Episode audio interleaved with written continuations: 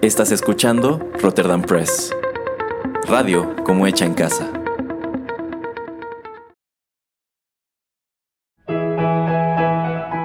Rotterdam Press presenta Arena. Rocky Metal.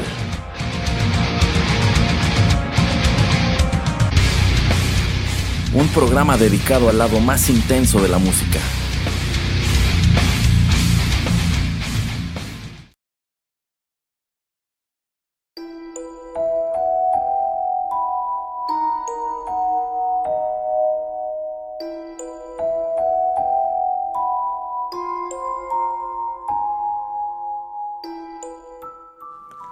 Hola amigos, ¿qué tal? Qué gusto saludarlos una vez más a través de estos micrófonos y darles la bienvenida a la emisión 67 de Arena, el lado más intenso de la música.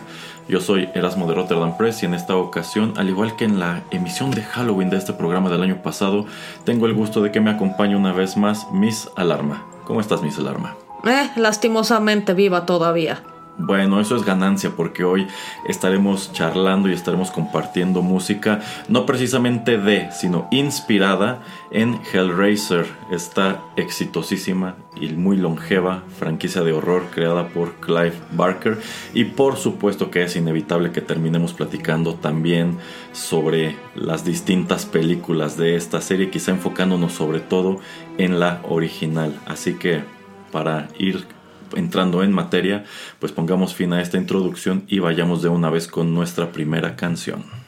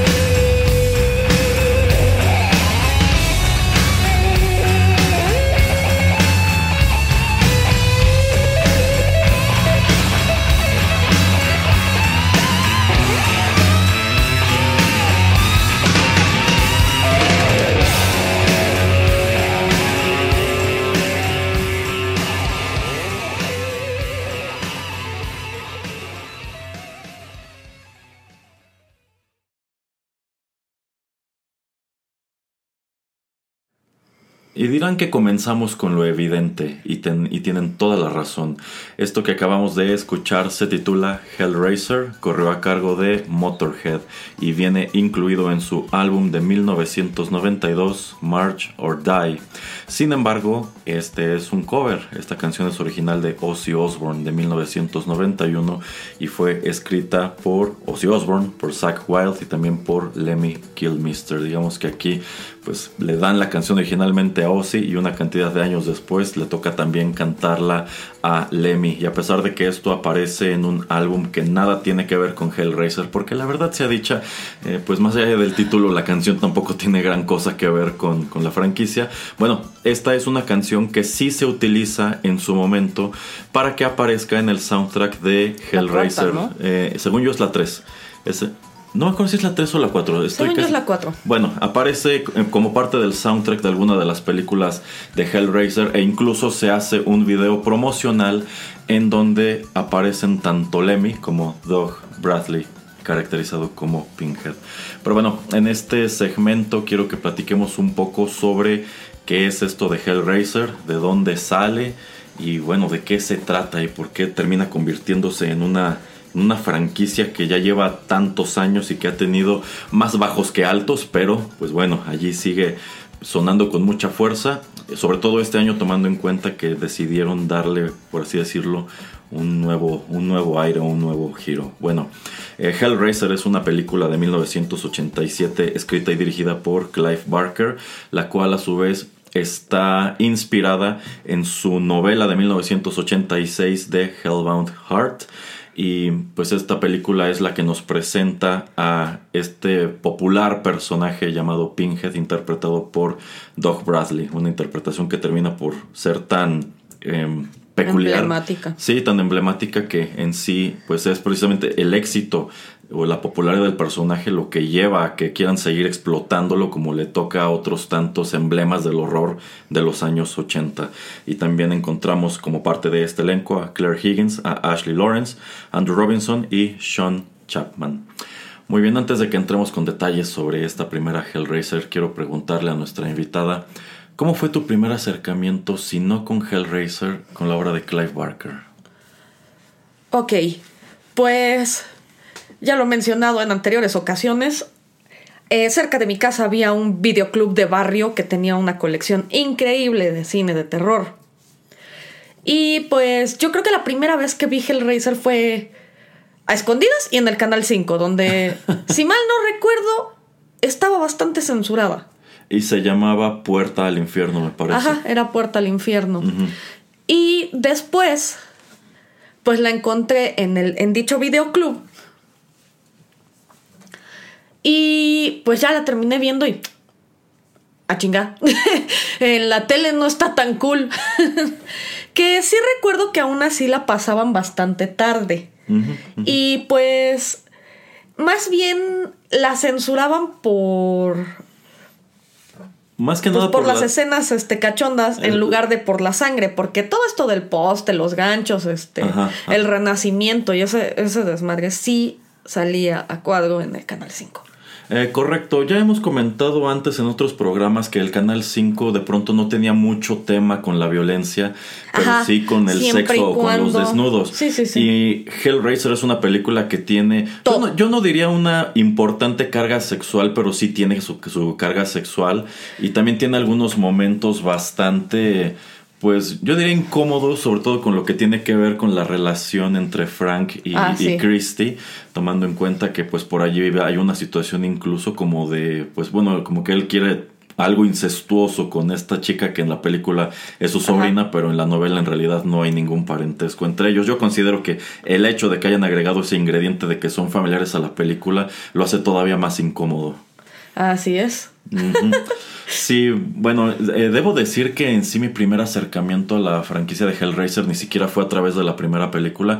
Eh, yo, yo no la vi en el canal 5. Sí, recuerdo que veía estos comerciales en donde aparecía como tal Pinhead, pero en aquel entonces a mí me aterraban las películas de género slasher. Es más adelante cuando les empiezo a agarrar el gusto. Entonces, así como yo evitaba las películas de Friday the 13th o las de Nightmare on Elm Street, por supuesto que iba a evitar a toda costa Hellraiser. Pero en una vuelta a un blockbuster, eh, ya siendo más grande, recuerdo que vi que tenían a la renta la segunda. Entonces yo, veo, yo veo primero la 2, después la 1. O sea, yo las vi totalmente en desorden. Eh, y dije, esto es muy diferente a una película, bueno, al formato que te están vendiendo las películas de slasher, a pesar de que históricamente se ha considerado a Pinhead como parte de esos iconos de los slasher, pero yo no considero que la primer película de Hellraiser como tal sea un, sea un slasher. ¿O tú qué opinas? Yo creo que, que sí, sí entra en el género. Ajá. O sea, quizá no tanto por los cenobitas, sino por Frank. Por Frank. Ah, bueno, en sí es Julia. Julia, eh, eh, Ajá, bueno, es- bueno. eh, ahí es una mancuerna muy interesante. Y, em, y yo creo que es un poco reminiscente de lo que ocurre con la primera Viernes 13, en donde en realidad Jason es un personaje muy menor y Así quien es. está cometiendo todo es la mamá. Y del mismo modo, a pesar de que es Pinhead quien termina por quedarse como si no el villano, el antagonista de la franquicia en realidad. Es un personaje bastante pequeño, igual que los cenobitas en la primera película, y son Frank y Julia quienes cometen todos los crímenes y demás. Yo sí creo que esta película tiene una carga sexual muy fuerte, aunque sea de manera implícita, porque siempre te dejan este te- eh, eh, como que esa incómoda certeza de que en efecto los Cenobites crean placer a través del dolor extremo. Ajá, exactamente. Entonces, como que la constante a lo largo de la franquicia, que en momentos se llega a perder, ya, ya hablaremos de las películas en medio que son malísimas. Yo solo creo que hay cuatro películas buenas, aunque tú digas lo contrario. este, de la 1 a la 4 a mí me gustan. De ahí en fuera este, decae muchísimo la saga. Pero creo que una constante ha sido eso, como que siempre termina siendo gente que está harta de la vida o que ya no le encuentra Ajá, sentido. sentido ni...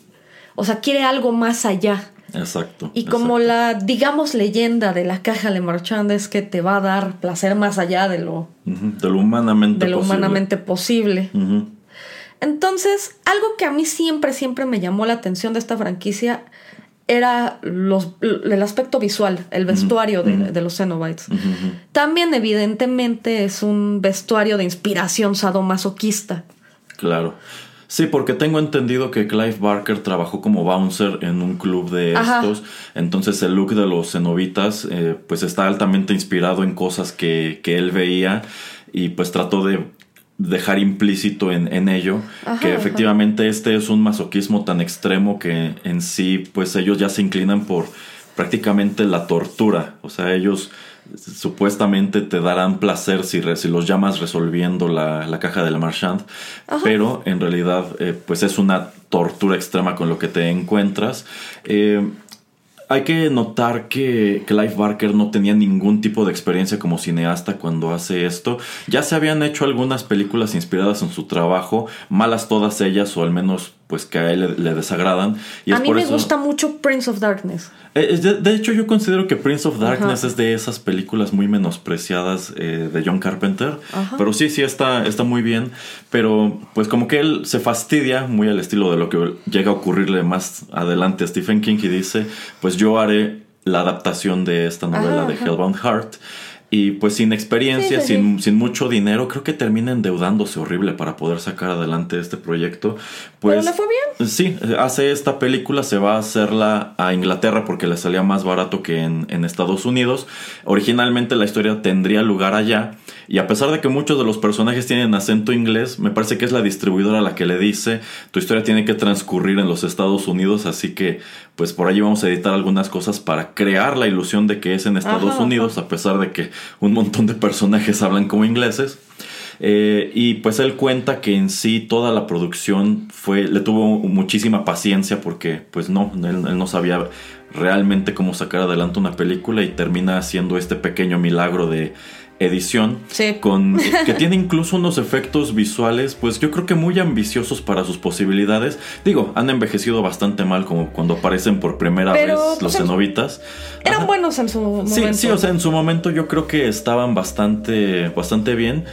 Eh, quizá estaría en, orden, que le dieran hay una manita a esas escenas con un poco de, de, CGI, pero yo creo que la película se sostiene bastante bien sin mencionar que yo considero que Pinhead nunca se ha visto tan amenazador, sea quien sea, este más, más que como en la primera película. Todavía le da un aire en la segunda, pero yo siento que más adelante Pinhead se convierte en una caricatura de sí mismo.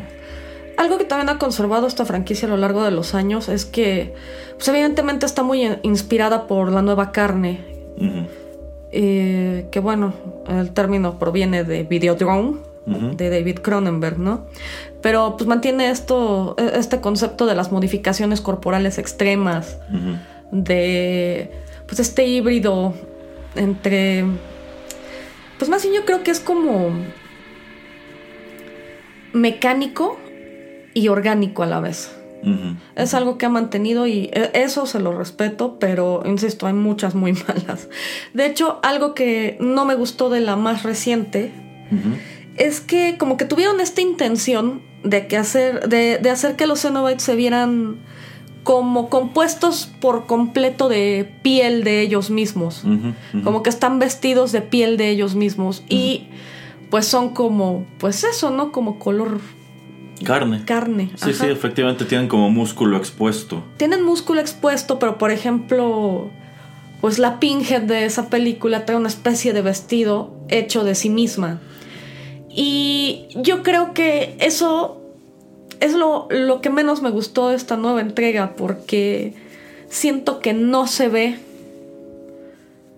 como lo que es un cenobita normal, digámoslo así. Exacto, siento que le falta un poco ese complemento BDSM. Ajá. O sea, me parece muy original esto de que efectivamente su ropa parece estar hecha con su propia piel que incluso a esta nueva Pinhead le cuelgan una especie de mangas, pero es un pedazo de, la piel de su antebrazo y que esta especie de falda, que en el caso de Doc Bradley hiciera una falda de cuero, pues en sí es la piel que está despegada del músculo de, de sus piernas, pero sí, o sea, creo que fue una buena intención, pero, yo sí extrañé ver a estos Cenobites eh, forrados de cuero negro.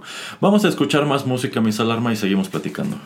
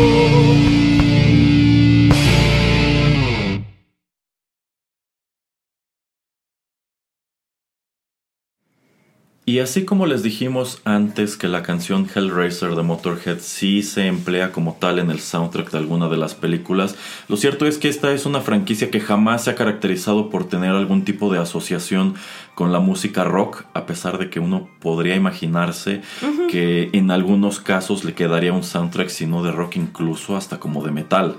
Sin embargo, pues esa es la gran excepción. Eh, yo me di a la tarea de buscar canciones que efectivamente estuvieran inspiradas en esta franquicia en mayor o en menor medida y me encontré esta que acabamos de escuchar titulada también Hellraiser que corre a cargo de Blitzkid y aparece en el álbum de 2001 Let Flowers Die publicado por Antidote. Bueno, esta película original de 1987 en sí está centrada en el personaje de Kirsty, quien eh, pues se encuentra a sí misma en una especie de triángulo amoroso entre su papá, la esposa del papá, que sería la madrastra de Kirsty llamada Julia, y también el tío llamado Frank, ya que eh, Julia está engañando al papá de Kirsty con, pues, su propio hermano. Ambos, eh, bueno, Frank es una persona hedonista que está buscando constantemente placeres y digamos que ya ha experimentado tantos placeres que sencillamente no le provocan nada y esto lo lleva a buscar la caja de Le Marchand que es pues una especie de cubo de Rubik maldito. Sí, que abre una puerta al infierno. Exacto, que abre una puerta al infierno y sirve para invocar a unas criaturas conocidas como Cenobites quienes, al menos en la primera película, no se estipula que vengan netamente del infierno. No. Ajá, sencillamente son criaturas interdimensionales, se denominan a sí mismos como exploradores de las, ¿cómo sería? Further Regions of Experience, de las regiones externas de la experiencia. Y bueno, terminan llevándose a Frank consigo. Sin embargo, pues por allí este, entra en juego el, colchón embrujado. es cierto. Eh, y, Julia descubre que puede traer de vuelta a Frank porque ella está obsesionada con Frank. Pues derramando sangre sobre un colchón en el cual me parece que tienen eh, relaciones. Esto abre una especie de portal al infierno para que Frank regrese, pero eh, notoriamente o, legendariamente Frank regresa sin piel, que yo considero que hasta hoy este efecto visual o cómo caracterizan al actor para que parezca que efectivamente solo son los músculos y el sí, esqueleto. Que está desollado. ajá, se ve muy bien. Y pues para que recupere su cuerpo, Julia tiene que llevarle hombres a quienes ella seduce en bares ella los lleva a esta casa donde está el colchón para que Frank los mate y se alimente de ellos. Al mismo tiempo que eh, Kirsty termina también por invocar a los Cenobites, pues por accidente, y hace un trato con ellos. Estos Cenobites son buenísimos para hacer tratos con la gente. Eh, y ella ofrece devolverles a Frank que realmente se les escapó a cambio de que pues a ella la dejen en paz. Y yo considero que el elemento más llamativo de la película, más allá de más allá de Frank, más allá de este argumento, pues son precisamente los Cenobites que en la película original yo creo que no aparecen ni 10 minutos. Y son lo más memorable. Sí, exacto, son lo más memorable. Eh, claro que destaca Doc Bradley porque es el que más líneas tiene y creo que este es diseño. Impresionante. Sí, es impresionante la manera en que tiene la cabeza pues cubierta de estos eh, clavos. A pesar de que Spinhead no son alfileres, son, son clavos. Eh, que en sí me parece que en la novela. En la novela lo describen muy vagamente. O sea, sí se menciona que hay un este, Cenobite que tiene como tal alfileres en la... Es como el sacerdote, creo que lo mencionó. El sacerdote o el... no me acuerdo si, ese, si ahí lo refieren como el ingeniero, pero es como tal el líder de este grupo, que en sí no se especifica que sean cuatro. Es más, creo que la novela da a entender que son varios, pero en la película nos quedamos con los cuatro que son Pinhead, que es la female Cenobite el Chatter, que termina por convertirse también en uno de los más populares, y Butterball, cuyo eh, nombre original era Fatso, pero se le queda eh, Butterball. Y yo considero que sí es muy impactante la primera vez que te los encuentras porque las caracterizaciones están increíbles. Eh, a pesar de que pues es, es de notar que tanto el Chatterer como Butterball nunca hacen nada. De hecho, nada más están en el background. Sí, nada más están parados allí. O sea, nunca te muestran en realidad de qué son capaces ellos. A los únicos que ves hacer algo, pues es a Pinhead, que puede invocar estas cadenas con ganchos. Y de ahí en fuera la Female Cenobite habla, pero es todo. No sabes cómo ha influido el look de estos Cenobites en la cultura gótica de México. Puedo imaginar. Número uno eh, esta especie de gabardina que usa Pinhead de cuero con remaches y muchas. ¿Cómo se llaman? Pues tiene aberturas donde Ajá. se ve que tiene Sí, sí, sí, heridas abiertas. Ajá. Pero pues que tiene muchos, este, como cinturones. Ah, bueno, sí, también me gusta que de estos cinturones le cuelgan como navajas y cosas así. Mira, ese es un clásico que podías encontrar en el Chopo. Casi todos, Ujú. todo Baby Bat mexicano de los 90-2000, casi todos tuvimos una de esas. Ajá. o alguna de sus versiones cortas, pero en general el modelo deluxe, el Cadillac de, de las gabardinas de niño gótico mexicano noventero, era algo que emulara a Pinhead. Y segundo, existió una banda de agrotech, que es este mismo género que maneja Hocico, otra banda mexicana, que se llamaba precisamente Cenovita. Y este. Era algo, era algo bien curioso. y de hecho, esa banda sí la llegó a firmar, si mal no recuerdo, opción sónica. Ok. Que precisamente pues, fue la primera este, productora mexicana que empezó a firmar a ese tipo de actos. Ok, ok.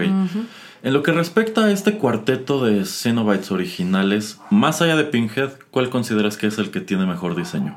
Yo creo que la Female Cenobite es eso también otro look básico de morra gótica mexicana. en serio. O sea, te, te podría enseñar los tres tops que todavía conservo, que son como esta especie de, de ater que trae ella.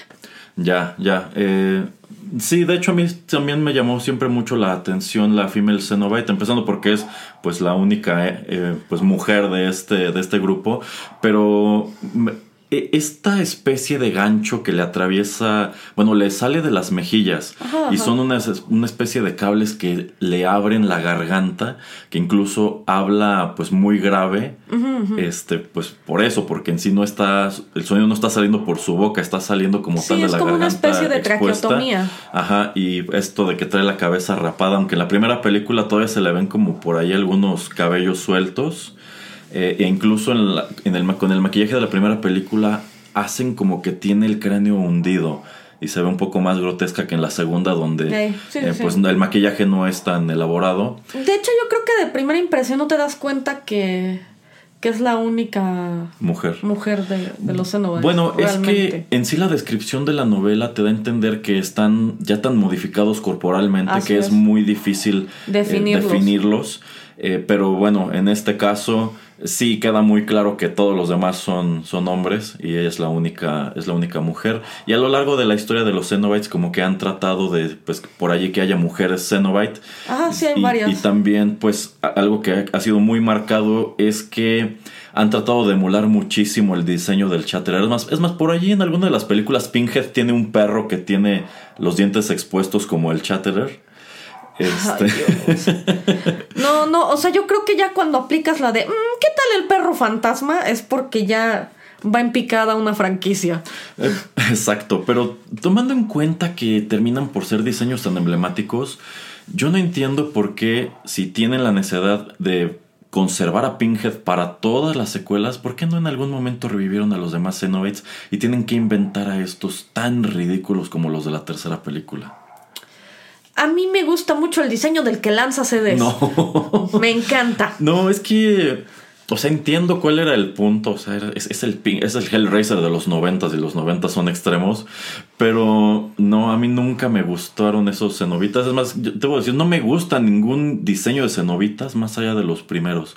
Yo considero que es una lástima que nunca los explotaran Más. pues más y que encima de eso en la segunda película pues tomen la decisión de hacer con ellos lo que sucede con ellos pero podemos hablar de las secuelas eh, un poco más adelante. Bueno vamos con otra canción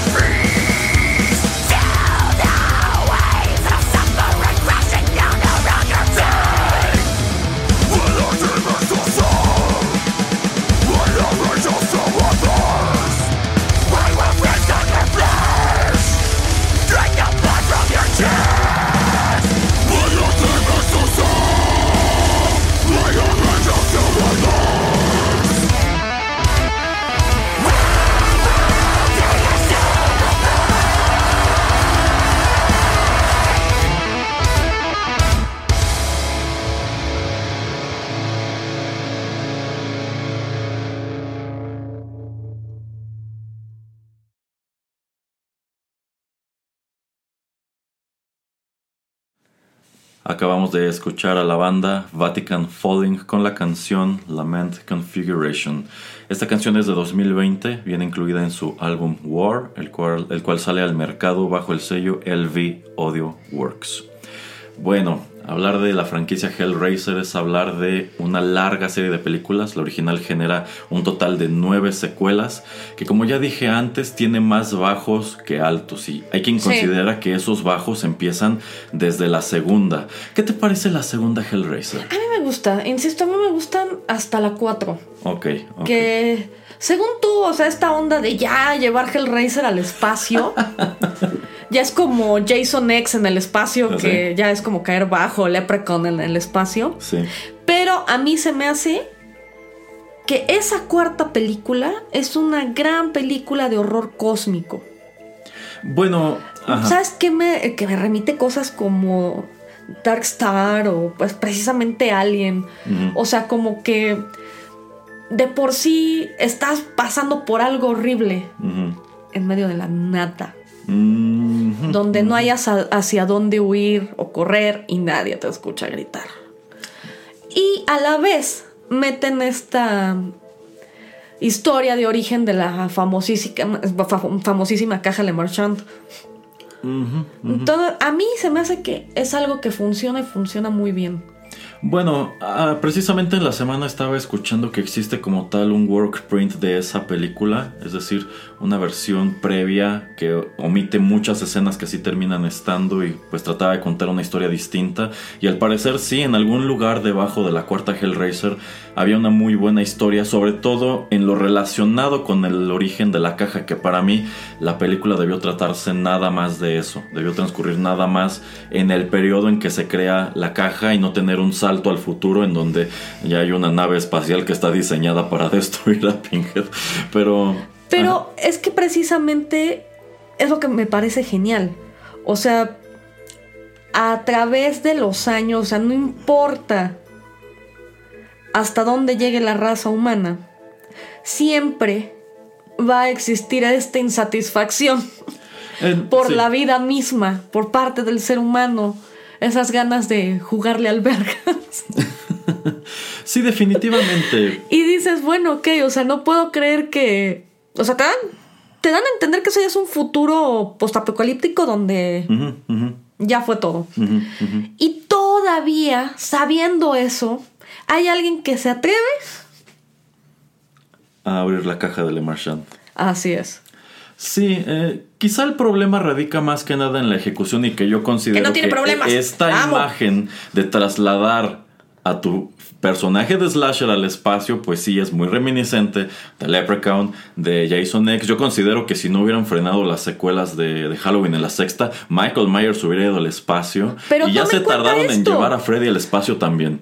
Más bien, esas son consecuencia de esta, porque esta la estrenaron antes que Jason X y que Leprechaun en el espacio.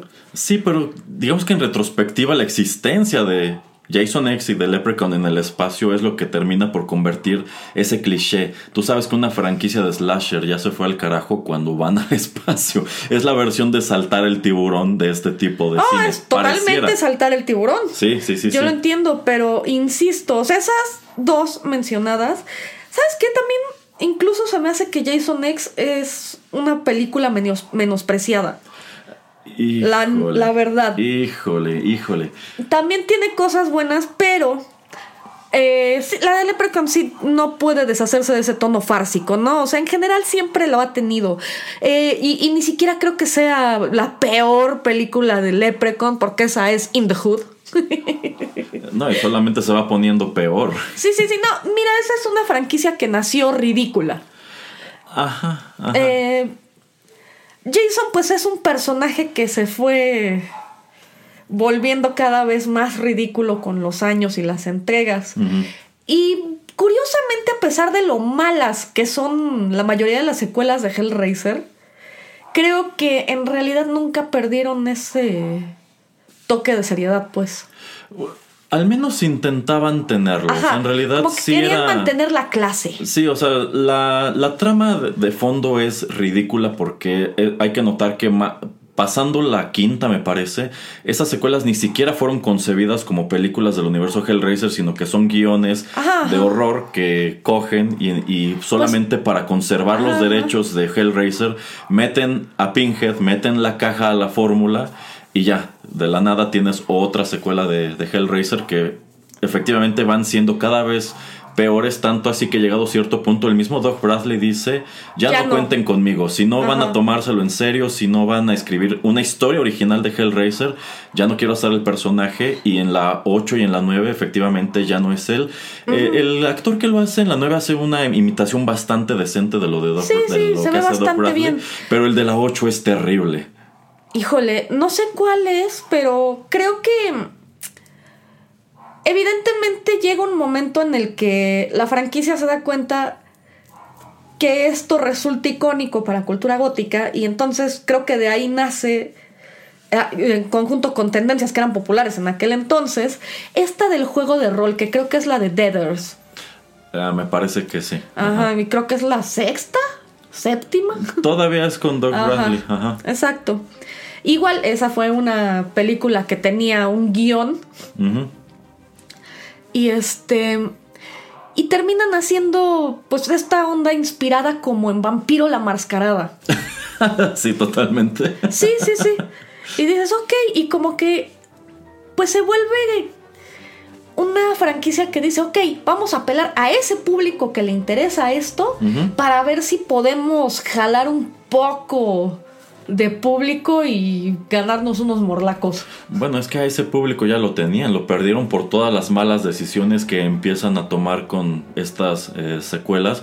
Quizá, yo, yo no sé exactamente por qué Miramax decide mandar al carajo la franquicia con todo esto en lugar de pues tratar de devolverla a, a- a forma, hacer un reboot pues bien hecho o una película con un buen presupuesto.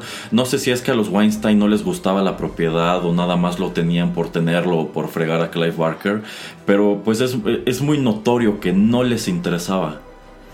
Ey. Pero bueno, de estas secuelas, ¿cuál es tu favorita? De la 2 para adelante.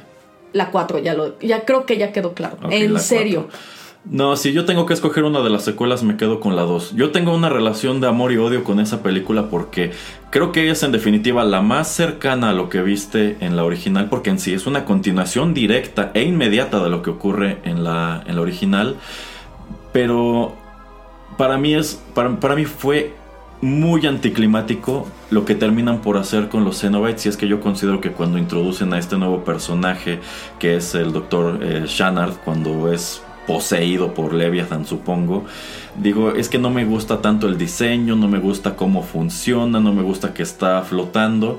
Entonces, eh, a mí esa película me perdió cuando ocurre lo que ocurre ya hacia el acto final y digo, bueno, ya, ya sucedió todo esto.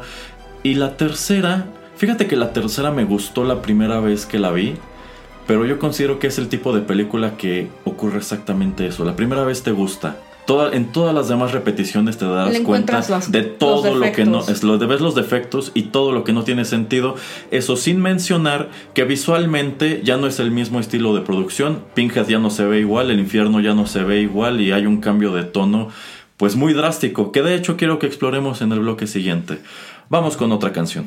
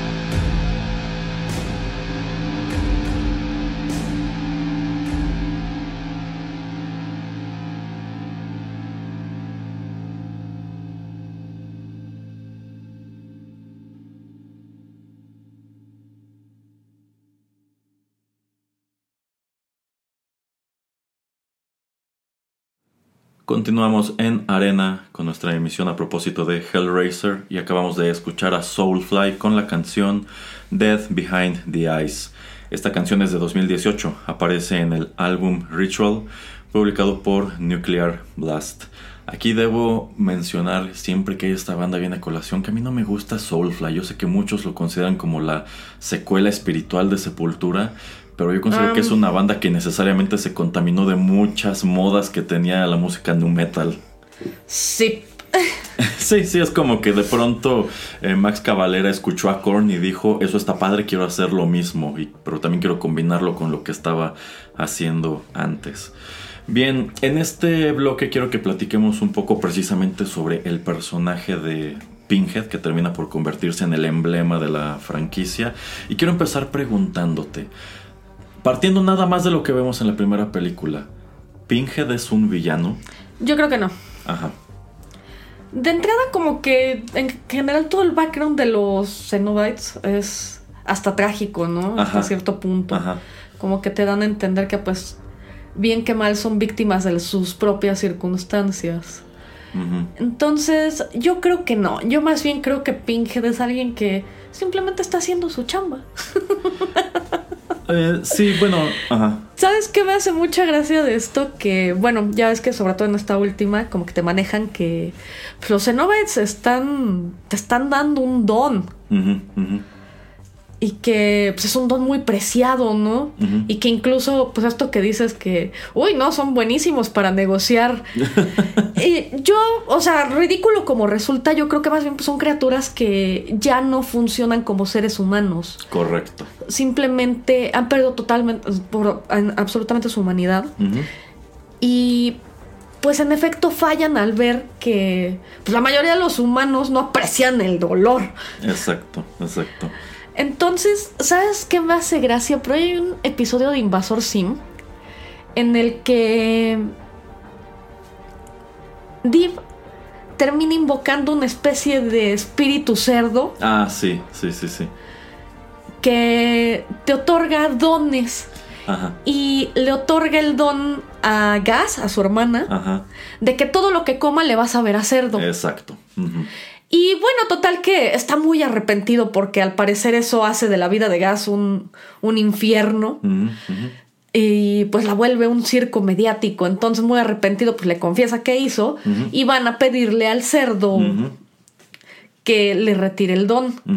Y es gracioso porque el cerdo dice, pero, pero ¿por qué querrías eh, Ujú. regresarme el don si es lo más increíble de la vida? Ah, sí, pero pues es que creo que no lo merecemos tanto. y yo creo que eso es una referencia velada ¿A Hellraiser? a Hellraiser. Tienes razón, nunca lo había pensado así, pero efectivamente hay ciertas similitudes. Eh, yo tampoco considero que Pinhead sea como tal un villano, ni en la primera ni en la segunda película. Los villanos de la primera película son Frank y Julia, los villanos de la segunda son Julia y el Dr. Shannard. Eh, en realidad, Pinhead y los Cenobites son personajes incidentales que sencillamente otorgan lo que se les pide, como bien comentas, Ajá. porque ellos activamente no están tratando de que la gente resuelva la caja, salir, ni están acercando nada. la caja a ellos, o sea, ellos no están activamente tratando de atrapar a las personas. Ellos llegan con quien los llama y quienes los llaman los llaman porque quieren placer, porque quieren poder, porque tienen eh, deseo. Eh, y ellos están allí para darles lo que están buscando. Sin embargo, pues los, los humanos no terminan de dimensionar lo que están pidiendo, que ese es el gran problema de Frank. Él piensa que estas criaturas le darán placeres y terminan pues arrancándole la piel y por eso en cuanto tiene oportunidad quiere huir de ellos y, es- y ese es como que el meollo de los eh, Cenobites en la primera película. ¿Por qué quieres huir de nosotros? Ajá. Tú Si pediste tú nos esto, llamaste. tú nos llamaste, tú pediste Ajá. esto, te y dimos lo que venimos querías. a, a- a darte el placer que tanto buscas. Ajá, entonces allí lo tienes. ¿Por qué no estás contento con lo que se te dio? Porque yo creo que ese es el punto, ¿no? Nunca vas a estar contento. Curiosamente, yo también sobreentiendo que Frank es el único que ha disfrutado dicho regalo porque es un psicópata. Ah, totalmente, sí, sí, sí, sí, sí.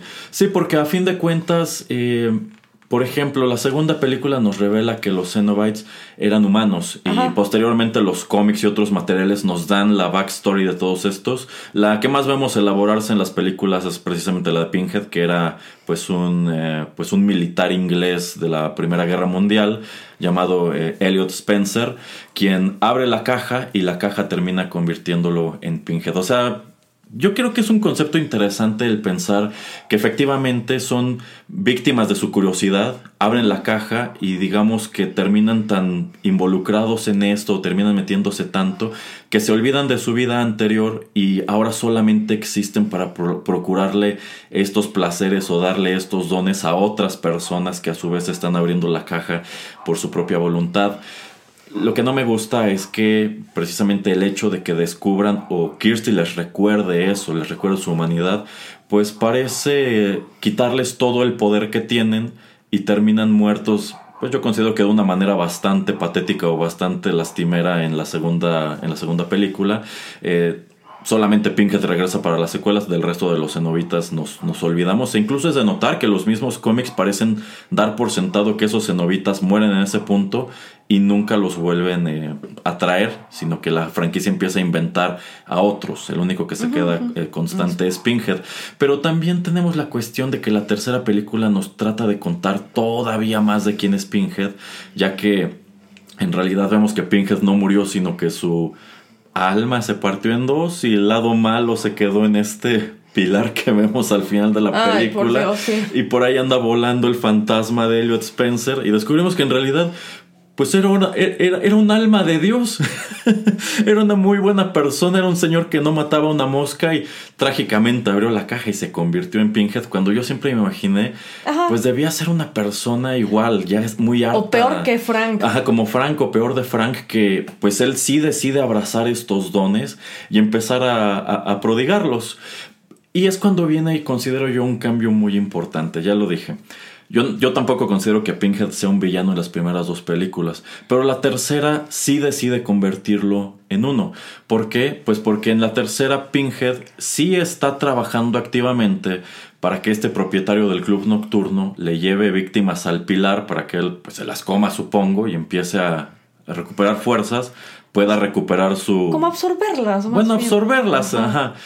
Pero bueno, el punto es que él quiere recuperar su cuerpo y lo primero que hace una vez que lo recupera es salir a este club y matar a todos los asistentes. Y en las películas anteriores tú Ajá. nunca viste a Pinhead matar a alguien nada Sí, no más tiene por mucho matarlo. sentido. No, porque por ejemplo, en la segunda, eh, Julia y el doctor Shannard obligan a esta niña que está en el psiquiátrico a que resuelva la configuración para llamarlos. Y es de notar que la female Cenobite sale de, esta, de estos como portales, incluso afilando una navaja. eh, y Pinhead la detiene, le dice, no, no son las manos lo que nos llama, nos llama el deseo. Entonces él entiende perfectamente es. que ellos manipularon a la niña para abrir la caja y a quienes quieren los Cenobites es a ellos, ellos no quieren nada que ver con la niña. Entonces dices, pues no, este no es un villano, este señor nada más viene a dar lo que se le pidió y hasta eso es bastante justo. Entonces sí, no sí. tiene sentido con el Pinhead que tú ves de la 3 en adelante, que activamente está pues matando gente nada más por matarla y le divierte hacerlo. Mira, a partir de la 4 se me hace que esta franquicia empiece a, empieza a volar por diferentes géneros. De, refen- de repente está esta de infierno, que es como un film noir, o bueno, una policíaca más bien. Ah, sí, sí, es, sí, sí. es malísima. Este, la, la que te decía del juego de rol, Ajá. en realidad es Hellworld. Ajá, Este, Deaders, la otra, es acerca de una secta, si mal no recuerdo. ajá, ajá. Y no, todas son muy malas, como que va, empiezan a, a migrar cada vez más y más lejos de, del material original. Y pues sí, evidentemente lo único que conservan la gran mayoría, eh, pues es a Pinhead. Pero en realidad ya como que son películas que ya ni siquiera en- vieron el material original, yo creo, porque ya migraron demasiado lejos de él. Sí, no, no lo entienden para nada. Ajá. Eh, fíjate que ahora que he estado leyendo eh, Sandman, bueno, de Sandman de, de Neil Gaiman, Yo me imagino que esta franquicia pudo haber conservado sus Xenobites y haberlos manejado de una manera muy distinta si Pinhead hubiera terminado por ser una figura pues parecida a Morfeo. Una figura que está al margen pero termina siendo determinante para la historia en todos los casos. Es decir, que él no estuviera pues participando activamente sino que llegado cierto punto, llegado cierto punto luego de que se abre la caja, eh, en algún momento tiene que entrar en acción o tienen que cruzarse con él que pues tampoco se conduciría como un villano, sino que sencillamente vendría a dar respuestas que quizá están buscando, o no lo sé, vendría a resolver el conflicto de, de algún modo. Tengo entendido que la intención original de Clive Barker con este personaje era precisamente esa, que Pinhead y los Cenobites se quedaran en la franquicia, pero como eso, como figuras al margen y que otros fueran los personajes centrales, pero termina por comérselos la popularidad de Pinhead y la franquicia termina descansando por completo en él. Si bien, eh, en realidad como tal, de Hellbound Heart sí tiene creo que una o dos secuelas, o en su defecto creo que es una secuela y una precuela, en donde nos cuentan una historia muy distinta a lo que se ve de Hellraiser 2 para adelante. Hmm, esas no las he leído, nada más. Esa que te presté de...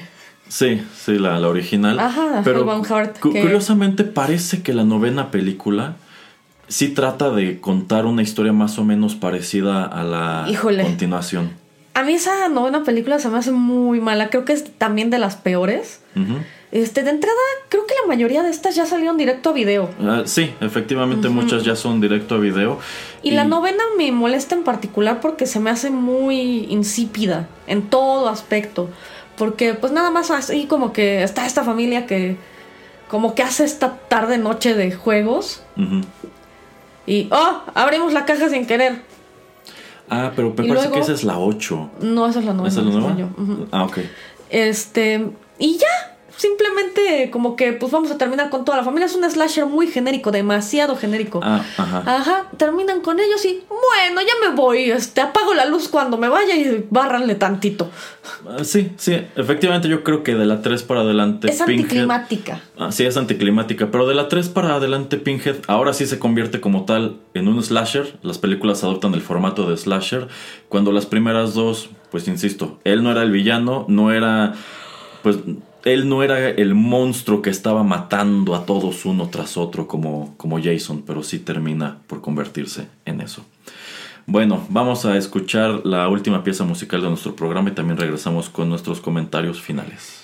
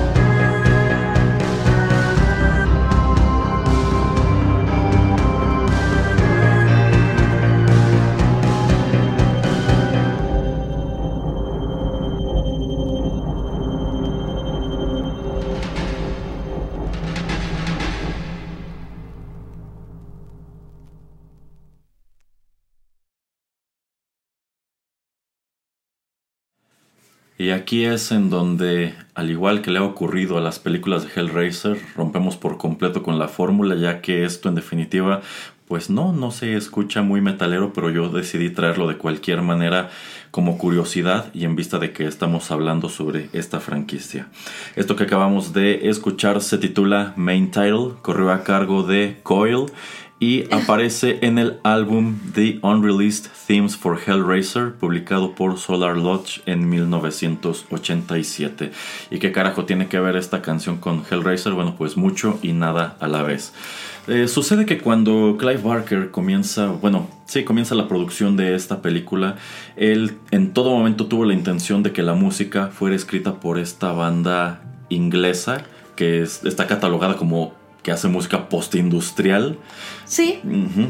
Sí, sí, este, sin embargo, pues parece que el estudio que termina por recoger la película le dice no, esta es una película de horror y no puede tener como tal, pues música electrónica porque el cine de horror por lo regular tiene música, pues música más estándar, música más orquestal y terminan por desechar los temas que esta banda ya había escrito para la película, uno de ellos es precisamente este y se inclinan por el soundtrack que escribe o la banda sonora que escribe Christopher Young, que hasta hoy esos temas que él presenta en la primera y en la segunda película pues se sostienen como los temas o la música oficial de Hellraiser, si bien no tengo la certeza que al menos de la cuarta película para adelante se siga utilizando. Yo casi apostaría que no que no es así. Pero bueno, tenemos un caso pues muy interesante en el cual esta película que termina por ser muy exitosa a pesar de que se hace con muy poco dinero en su momento no tiene las mejores críticas yo creo que es un poco más adelante que se convierte ya en un título netamente de culto bueno pudo haber tenido una banda sonora hecha por pues una, una banda muy en el estilo Le de lo hubiera ido de lujo. Sí, sí, en definitiva creo que se habría quedado como otro sello del mismo modo que la música de Queen termina por ser el sello tanto de Flash Gordon como de Highlander. Pero bueno, eh, esta banda Coil eh, precisamente como que decide juntar esos temas que ya no llegan a la película en este disco que es netamente eso, la colección de la música que no pudieron presentar en Hellraiser. Yo creo que estaría bastante bien que se hiciera un corte como de fan, un fan cut. Un director Scott. Exacto.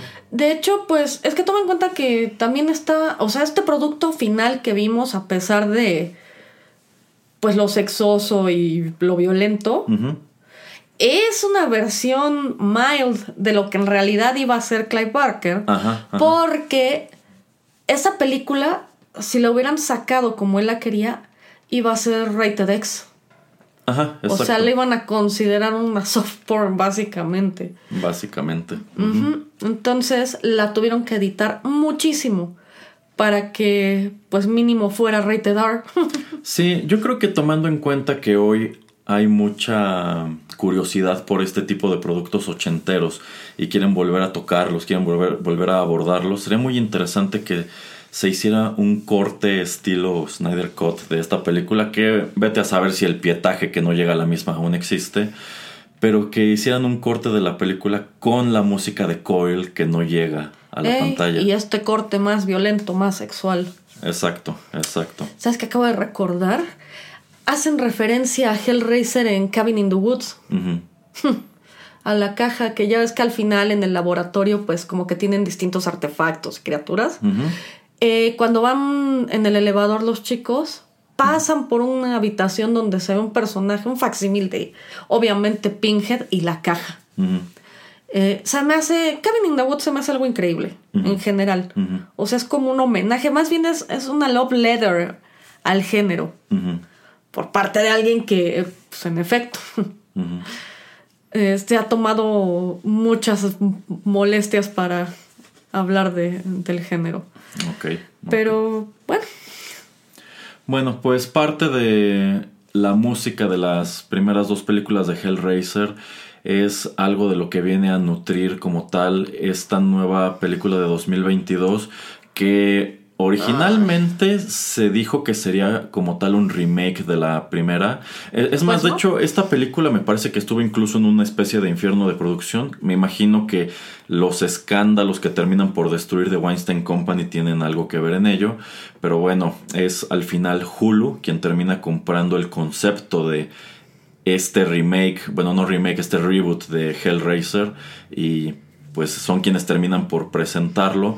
Y yo considero que es un es una especie yo creo que sí es un regreso en forma bastante digno porque de entrada desde la cuarta película es la primera película que es concebida como una historia original de Hellraiser.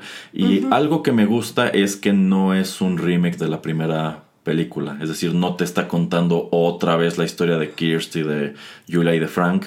Pero es muy paralela si lo piensas, Eh, porque igual sí. esta, esta niña que es el protagonista, pues como que te da a entender lo mismo, ¿no? Como que es alguien hastiado de la vida y de lo que tiene como Frank.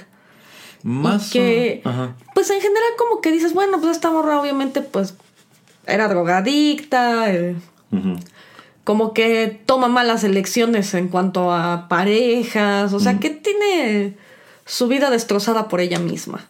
Y que incluso aunque le está ayudando el hermano y está tratando de que se levante, etcétera, como que ella no quiere, o sea, en el fondo no le gusta esta nueva dinámica en su vida, que pues le gusta autodestruirse. Entonces yo creo que hasta ahí, cuando te plantean todo esto al principio, eh, quizá tenían algo bueno entre manos, porque dices, bueno, pues en efecto es el tipo de persona como Frank, que está tan hastiada de la vida y que ya ha probado todos los excesos. Se me hace interesante que sea una chica. Y que es alguien que no hacen ver guapa en ningún momento, ¿eh? Como que te dan a entender, pues así se ve alguien que tiene problemas de sí. adicciones, o Ajá, sea, sí, sí, sí. no se cuida, no se arregla, no se baña. Y por supuesto que ni se va a maquillar. Correcto. Entonces, ahí tienen algo bueno. Uno pensaría que ella va a abrir la caja porque ya está hastiada de la vida. Y termina pasando que pues, la manipulan y todo termina siendo accidental e incidental. Y es ahí donde se empieza a caer. Yo siento que el primer tercio, el primer tercio es un buen planteamiento. Y conforme avanzan los minutos va decayendo. Y pues también me parece un villano muy ridículo al final esta especie de millonario. Que pues evidentemente sabes a qué está tratando de remitir o referirse, ¿no? A figuras como pues, el dueño de Tesla. Exacto, exacto. o ¿cómo se llama? Mark Zuckerberg, o sea, ese tipo de Ese- neomillonario cool. Exacto, estos, eh, estos jóvenes que se hacen Ajá. ricos muy rápido y pareciera que muy fácil. Eh, sí, sí, efectivamente el, el villano, este personaje que tiene al principio en su poder eh, la caja, sí parece remitirnos a eso.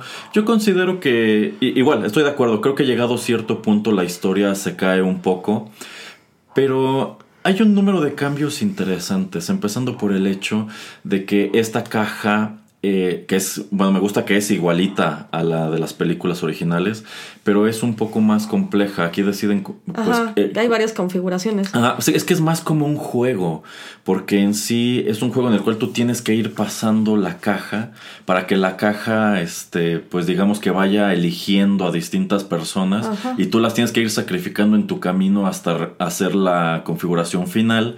Y me gusta pues eso de que incluso la caja tiene trampas, como todas Ah, estas sí. cuchillas que salen y que están diseñadas para eso, para que conforme vas avanzando te corten. ¿Qué crees que estas ondas de las configuraciones no son nuevas, eh? Creo que ya lo mencionan en alguna de estas secuelas o en los cómics. Que la caja tiene varias configuraciones. Porque me acuerdo que hay una historia centrada en la configuración del lamento. Oh, ya, ya. Bueno, incluso en la segunda película, cuando Kirsty vuelve a encontrarse con Pinhead, ella trata, pues, como de devolverlos al infierno sin caer en cuenta que ya está en el infierno, eh, resolviendo la caja y Pinhead la transforma precisamente en esta, en este como diamante, que es muy parecido a, a Leviathan, como para darle a entender, a ver, resuelve esto. Sí, sí, sí. Ajá, este, me gusta por un lado eso, que la caja es un poco más compleja, que se siente como un juego. A ver, de alguna manera tú tienes que hacer que la caja vaya pasando de mano en mano Ajá. pa- hasta que llegues a la última configuración, porque en ese momento se convierten en las esferas del dragón y puedes pedir un deseo, puedes pedir lo que Ah, quieras. por Dios, sí. y hasta Leviathan baja de las nubes como Shenlong o una cosa así. Es malísimo, honestamente. Eh, y Bueno, Creo que es algo que está lleno de buenas intenciones, eh, sí. Pero una pésima realización. Sí, eh, debo decir que estos Xenobites me gustan más que los de las secuelas. No me gustan tanto como los originales, ya dijimos que por qué. sí, yo siento que visualmente no terminan de pagar. Eh, pero creo que en sí la película está bien filmada, la fotografía está bien, creo que la caracterización de esta nueva Pinhead igual está, está bien, creo que es de lo más rescatable de la película en sí. Habrá que ver cómo deciden explotarlo porque ya está confirmado que harán una secuela de, una secuela de esto y quién sabe si vaya a estar centrada otra vez en esta misma chica o vayan a tratar de contar algo totalmente distinto. Pero yo, yo creo que sí hemos de compararla con las secuelas de la 3 para adelante. Bueno, tú no vas a estar de acuerdo, pero para mí es la mejor película de Hellraiser que se ha hecho desde la segunda. No. no, de veras que no. Se me hace que estuvo muy desangelada. Que tenían algo bueno, pero no terminó de pagar. Se me hace una lástima, porque en efecto, sí te creo que al menos es la más, la Hellraiser más decente de los últimos 10 años. Sin ningún problema, sin ningún problema. Y yo creo que más que nada también es regresar al hecho de que en esta película los Cenobites no son los villanos, sencillamente están Sí, sí, sí. allí al margen, Exacto. pues buscando dar este lo que están como que aquí su intención sí es que la caja llegue a su configuración final y es de notar que a diferencia de lo que ocurre con Pinhead y los otros, en este caso los Cenobites sí están empujando a la chica para que siga resolviéndola. Es decir, no van a permitir que nada más agarre y la tire. Que, Así es. De hecho, el novio en, varias ocasiones le dice, es que deshazte de esto, tíralo. Pero este, efectivamente la chica como no está lúcida la mayor parte del tiempo. Ajá, y no es capaz de detenerse a sí misma en nada. O sea, Ajá. te digo, e- ese se me hace un personaje bien planteado por lo mismo. Ajá. Porque en efecto tiene una personalidad adictiva. Sí. Y se va a aferrar a la tontería de turno. Te digo, se me hace bien planteado y conforme pasan los minutos va decayendo. Pero bueno, de nuevo yo creo que es una película que a mí me comprueba que tú vas llegando al infierno y está el tablero de empleados del mes y tienen que ser los cenoitas. Algo así, algo así. Ahora, Porque, insisto, o sea, velos, nada más van y hacen su chamba. No van a chingar a nadie que no tengan que hacer. Bueno, o sea, insisto, es que aquí sí están como tal presionándola para que. o pero sea, ya ves que eh, básicamente al- tiene la caja con el al pico. novio del Sabes que tienes que picar a alguien. Nos Ajá, no nos sí, importa sí, sí. quién, pero tú tienes que picar a alguien con esto. Empleados del mes, o sea, yo no me voy a, yo no voy a checar tarjetas hasta que termines la última configuración, oye. Ajá. Y ya me quiero ir. Que dicho sea de paso, fíjate que yo considero que en sí en esta, prácticamente toda la franquicia, eh, tienen una representación del infierno muy interesante porque tú nunca ves un infierno lleno de fuego, lava y cosas así, sino que es más como una mazmorra y parece ser un lugar bastante oscuro y frío. Así es. Eso, eso me gusta por un lado. Por otro, fíjate que en una de las tantas reseñas que me puse a escuchar de este reboot, pues mencionan que este nuevo diseño de los Xenobites parece ser muy cercano a otra, ¿qué será? Otro producto que también sé que es muy de tu interés, que son precisamente las figuras de Tortured Souls. Ah, son increíbles. En realidad nada más tengo tres. Y este, bueno, esas figuras son una colaboración entre McFarlane Toys y Clive Barker. Ujú. Y bueno, la primera wave, que fueron seis figuras, incluyen trozos de una novela corta acerca de su historia que escribió Clive Barker. Para leerla, necesitabas comprar todas las figuras. Creo que por ahí ya la editaron como tal. Como un cómic. Este, no, no, no, como un cómic, no, pero es en noveleta. Ah, ok, ok. Ajá. Ya. Y posteriormente, o sea, esa es como que la historia de del origen de este de los Tortured Souls. Y la segunda wave, a mí se me hace la más interesante visualmente, pero en realidad pues ya no tiene tanto background, ya más bien es como que un despliegue visual de lo que podía hacer Todd McFarlane para recrear un concepto de Clive Barker. Ok. Eh, ok. insisto, la segunda web es la que a mí más me gusta, Ajá. pero pues quizá en cuanto a historia es la más sosa. Eh, realmente nunca me ha terminado de quedar claro si los Tortured Souls también son cenobitas, pero si buscas, pues muchos artículos y demás, eh, pues sí, sí, los definen como tales, también son cenobitas, son habitantes de la misma dimensión, pero curiosamente, am, pues la historia de los Tortured Souls es algo más como un juego de poder, es como un Game of Thrones de esta dimensión habitada por, por ellos, por los cenobitas al parecer. Sería interesante que en algún momento alguna de estas películas hiciera como que ese crossover, ¿no? En donde vieras que en esta dimensión, más allá de los cenobitas, hay otras criaturas como estas que quizás no tienen una relación directa, pero allí viven y tienen como que ese mismo componente estético. No sé si en los cómics ya hayan hecho eso, porque Ajá. déjame decirte que con respecto a los cómics de Hellraiser, Ujú, yo llegué a comprar tres o cuatro y lo dejé de hacer porque honestamente, con todo y lo mucho que me gusta, son malos. Pero sobre todo creo que el mayor pecado de esos cómics es que tenían unas portadas increíbles. Mm, Las portadas eran buenísimas, pero los interiores, los interiores parecían hechos con plantilla o no sé. O sea, honestamente no es por criticar, porque también son ese tipo de producto que no escribe y dibuja un solo artista. O sea, va cambiando. Entonces también es un arte muy irregular. Pero, pues no sé, uno, uno no espera un cambio tan drástico. Yo creo que es como este caso de esas películas en VHS que luego veías en el videoclub y tenían unas portadas y unos carteles impresionantes. Mm. Y en realidad el contenido era malísimo porque pues luego compraban por lote los derechos de películas de serie B o de productoras extranjeras. Y para el mercado local, pues redibujaban o rediseñaban los pósters precisamente para atraparte de esa manera. Y siento que los cómics de Hellraiser tenían mucho de eso. Y hablando de Tortured Souls, regresando a Tortured Souls más bien, resulta que fue algo tan popular. Y de nuevo, toma en cuenta que esto no tenía una película o, o cómics en ese entonces para, Ujú. para darle soporte. E incluso si querías saber la historia, pues tenías que comprar toda la web. Pero resulta que tenían la intención de hacer una película animada. Y pues no estoy segura de qué haya pasado ahí.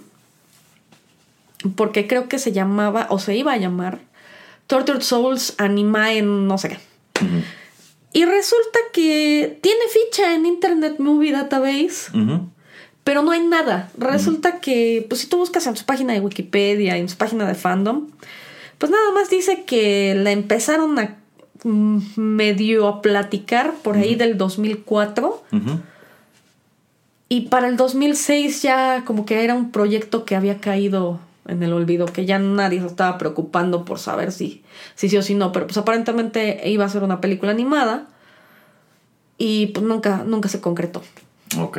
ok. Pero me hubiera encantado ver eso. Y pues creo que tu producto muy cercano es esta película de Midnight Mid Train.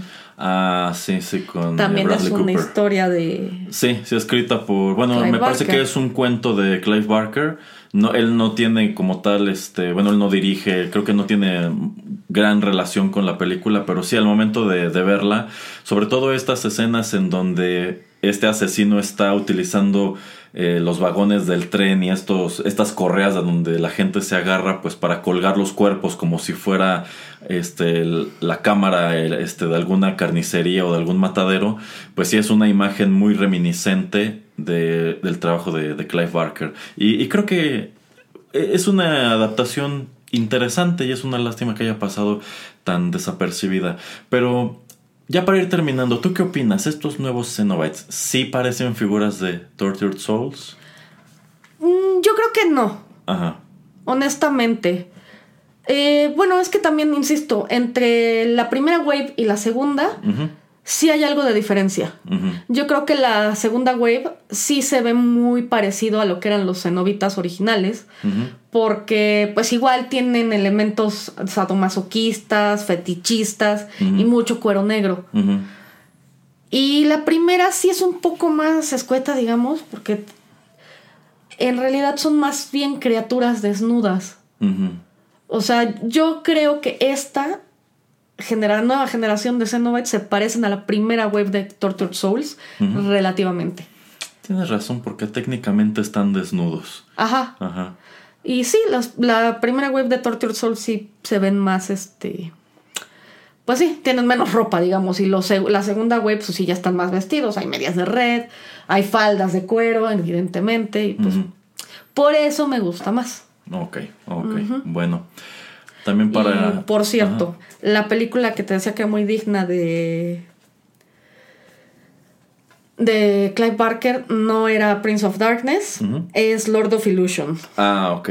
Ajá. Ok. Bueno. Sí, sí, sí. Muy bien. Eh, también para ir terminando, ¿crees que algún día volvamos a ver a Doc Bradley como Pinhead? Quizá. Yo creo que igual y sí, pero no era este el proyecto en el que iba a regresar, Incluso aunque se lo hubieran sugerido. Yo creo que tendrían que hacer un remake de la original. Quizá ya ni siquiera se llama Hellraiser, que se llama The Hellbound Heart. Yo creo que si hicieran un producto digno, quizá regresaría. Pero lo veo muy lejano. O sea, insisto, si esta película salió como salió y ya tienen planeado hacer otra, eh, lo veo muy complicado. No va a regresar. Ok, ok. Sí, es muy curioso que parece haber un paralelismo entre lo que ocurre con Doc Bradley y Pinhead a lo que ocurre en su momento también con Robert Englund y Freddy, que pues son sus personajes entrañables, son los personajes que todo mundo quisiera verlos hacer y precisamente por eso nadie le presta atención a otras cosas que hacen, aunado al hecho de que ambos pues en realidad no explotan la fama que obtienen de estos personajes para hacer buenas películas, sino que parece que incluso voluntariamente se van a hacer pues un número de malas películas. De hecho recuerdo que Doc Bradley está en alguna de las tantas secuelas de Wrong Turn y dices aquí es muy evidente que pues lo agarraron como villano nada más porque es Doc Bradley y creo que incluso llega a decir algunas de las frases icónicas de Pinhead de la primera película. Oh my god. Ay, ¿sabes qué recordé? Estaba este programa malísimo que se llamaba Freddy's Nightmares. Ah, sí, sí, sí. Hay un par de historias que de, de esa onda que quizá eran rescatables, pero pues igual no era algo que tuviera grandes valores de producción y supongo que también la intención era que fuera una especie de host de terror al estilo de Vampira, Mr. Lobo. Más bien yo creo que en ese momento la tirada era que fuera algo así como el guardián de la cripta. Exacto, Y exacto. que hacía estos chistes bobos llenos de juegos de palabras, Ajá, puns, pues, ajá, ajá. entre historias y dices, ah, ya, más que creepy, es cringe. Sí, y bueno, allí es importante recordar que también eh, Friday the 13th tuvo su propia serie eh, tipo antología. No sé cuál haya sido primero, pero ahí es otra cosa que le falta. Pinhead ya fue al espacio, pero no ha tenido su serie de antología. Ay, Dios. También pudo ser una especie de horror host que no habría, que quizá pudo haber sido interesante, en donde te contaran las historias de personas que abren la configuración. Quizá no necesariamente se, Ajá, cru- ajá. se cruzan con Pinhead, pero sí con alguno de los otros Xenobites y sencillamente Pinhead está O gente que contando se las convierta en historias. Cenobite. Exacto, exacto. Sí, sería un proyecto interesante, pero insisto, tendrías que tener mucho cuidado para manejarlo y que no caiga en este tono ridículo de Freddy's Nightmares. Exacto, exacto. Pero también lo veo muy complicado. Y ¿sabes qué? Para colmo veo que en mi mente sería el tipo de proyecto que recogería Sci-Fi Channel Oh, Dios. y quedaría horrible, porque Sci-Fi Channel. Claro. claro. Eh, o sea, nada más recuerda lo que le hizo a Highlander. Bueno, hay que darnos de santos de que este reboot de Hellraiser cayó en manos de Hulu y no en manos de Sci-Fi Channel. Oh, por Dios. Habríamos visto una película muy, muy distinta. Y muy, muy mala. Pero bueno, es así que estamos llegando al final de esta emisión de Arena dedicada precisamente a Hellraiser. Eh, si les gustó este programa, no dejen de compartirlo. Les recuerdo que todos los contenidos de Rotterdam Press están disponibles de manera gratuita en SoundCloud, pero también pueden escuchar lo más reciente en Spotify, iTunes, Tuning Radio, Castbox, iBox y otras tantas aplicaciones de podcast. Muchísimas gracias a Miss Alarma por haberme acompañado en esta emisión. Se despide de ustedes a través de los micrófonos de Rotterdam Press, Erasmo. Hasta la próxima y feliz Halloween.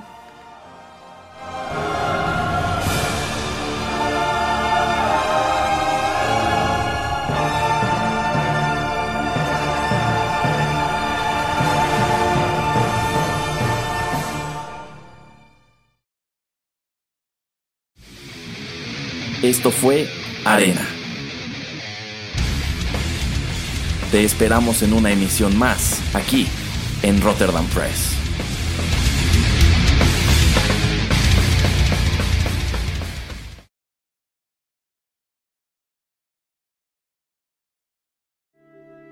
Estás escuchando Rotterdam Press.